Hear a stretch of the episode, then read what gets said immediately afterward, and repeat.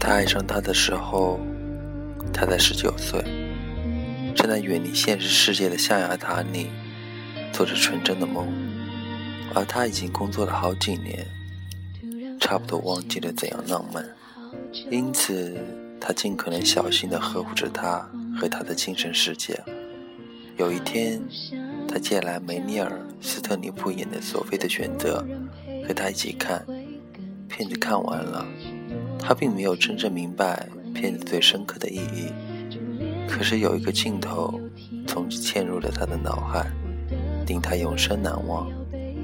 当人们弄开房门冲进屋子时，发现那两个相爱的人早已相拥着告别了这个世界。他流泪了。他问他：“这是不是爱的最高境界？”他笑了笑。没有回答，让他觉得他一定知道还有一种更高的境界。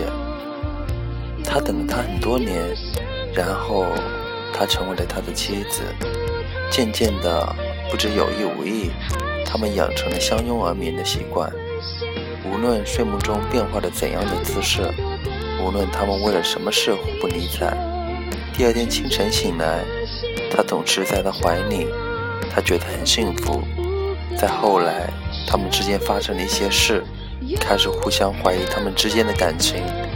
他不再对她说“我爱你”，当然，他也不再对她说“我也是”。一天晚上，他们谈到了分手的事，背对背睡下了。半夜，天上打雷了，第一声雷响时，他惊醒了，下意识的猛地用双手去捂她的耳朵，才发现不知何时。他又拥着他，第二声雷紧接着炸开了。他或许是被雷声，或许是被他的手弄醒了。睁开眼，耳里还有闷闷的雷声。他的手正从他耳朵上拿开，他的眼顿时湿润了。他们重新闭上眼，假装什么也没发生。可谁都没有睡着。他想，也许他还爱我。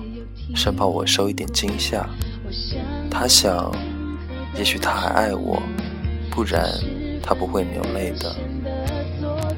其实，有时候，爱就是这么简单。晚安，各位，这首歌送给大家。